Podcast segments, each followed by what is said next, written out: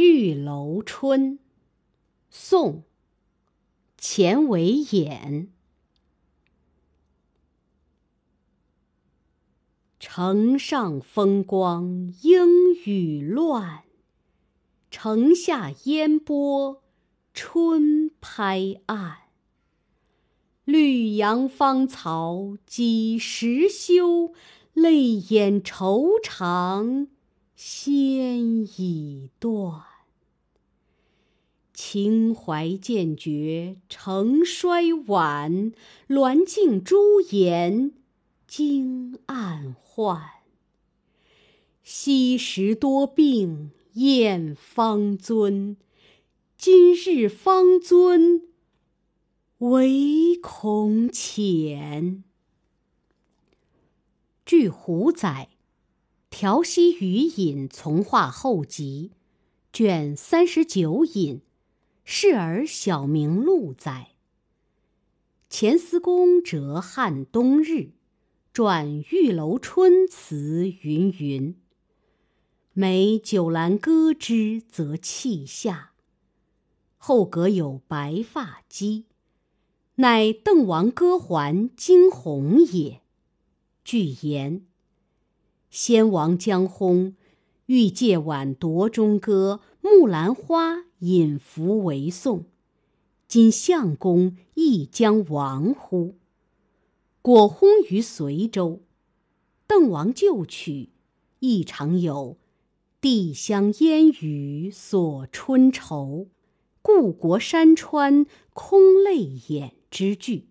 宋仁宗明道二年三月，垂帘听政的刘太后崩，仁宗开始亲政，即着力在朝廷扩清刘氏党羽。与刘氏结为姻亲的钱维演自然在劫难逃。同年九月，作善意宗庙罪，罢平章事职务，贬崇信军节度使。谪居汉东，紧接着其子钱爱也被罢官。不久，与前世有姻亲关系的郭皇后被废。这一切，都预示着他的政治生命行将结束。这首词正是作于此时，离他去世不到一年，因此写的词极凄婉。处处流露出一种垂暮之感。词的上片前两句是写景，意思只是说，城头上莺语唧唧，风光无限；城脚下烟波浩渺，春水拍岸，是一派春景。作者在这里是借景抒情，而不是因景生情。因此，用粗线条来勾勒春景，对于后面的遣怀抒情反而有好处，因为它避免了可能造成的喧宾夺主的毛病。另外，作者对景物描写做这样的处理，仍有一番匠心在。首先，这两句是从城上和城下两处着墨描写春景。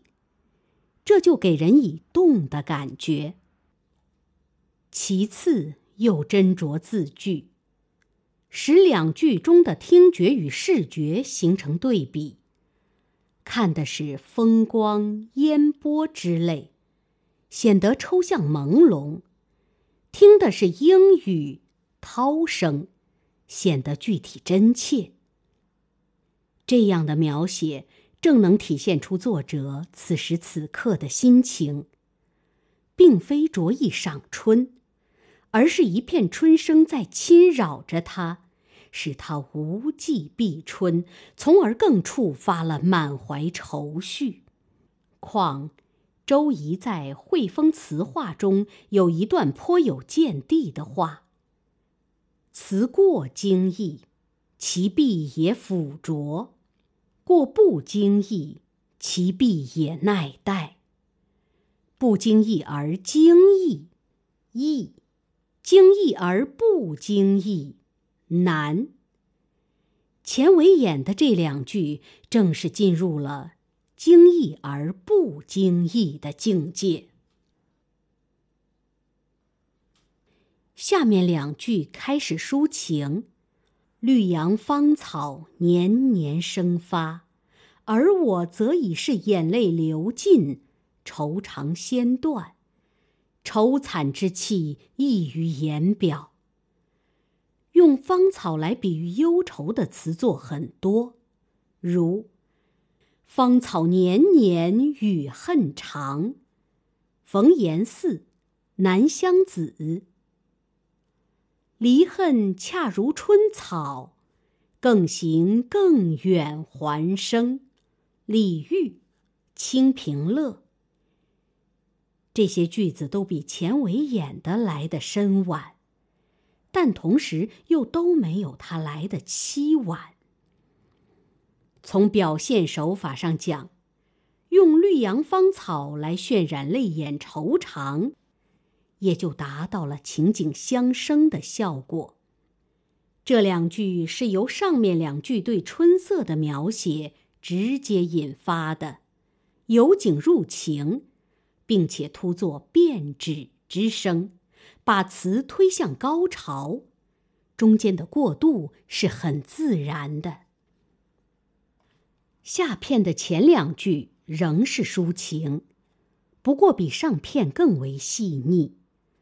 情怀渐绝成衰晚，并不是虚写，而是有着充实的内容。钱维演宦海沉浮几十年，能够官兼将相。皆勋品，皆第一。见欧阳修《归田录》，靠的就是刘太后。因此，刘太后的死对钱维演却是致命一击。一贬汉东，永无出头之日。这对于一生雅意秉用的钱维演来说，是一种无法忍受的痛苦。当时的情怀可想而知，鸾镜朱颜惊暗换，一徐干是思诗，欲结令人老之意，承上句而来。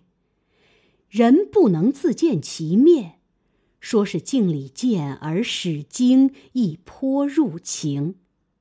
这两句从精神与形体两方面。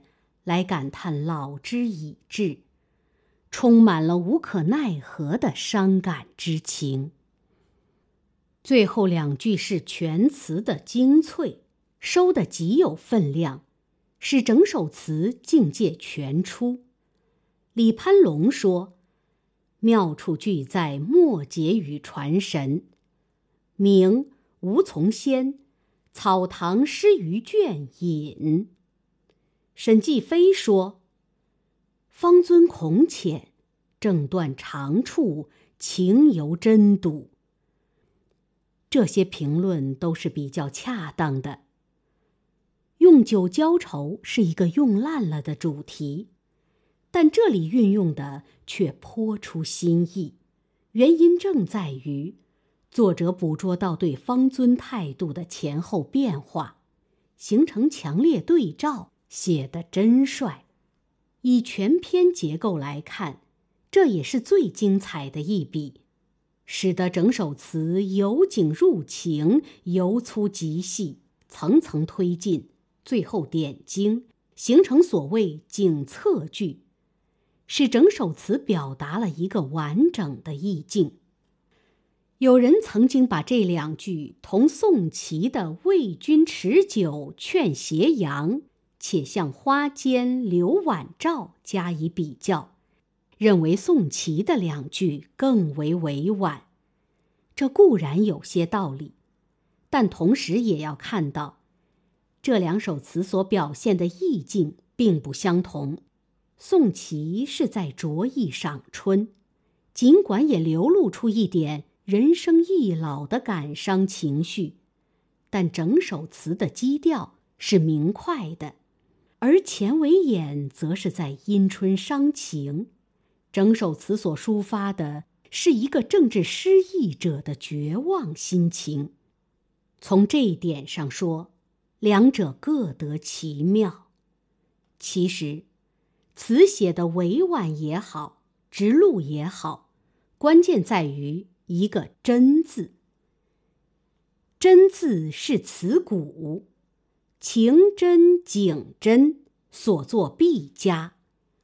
这是极有见地的议论。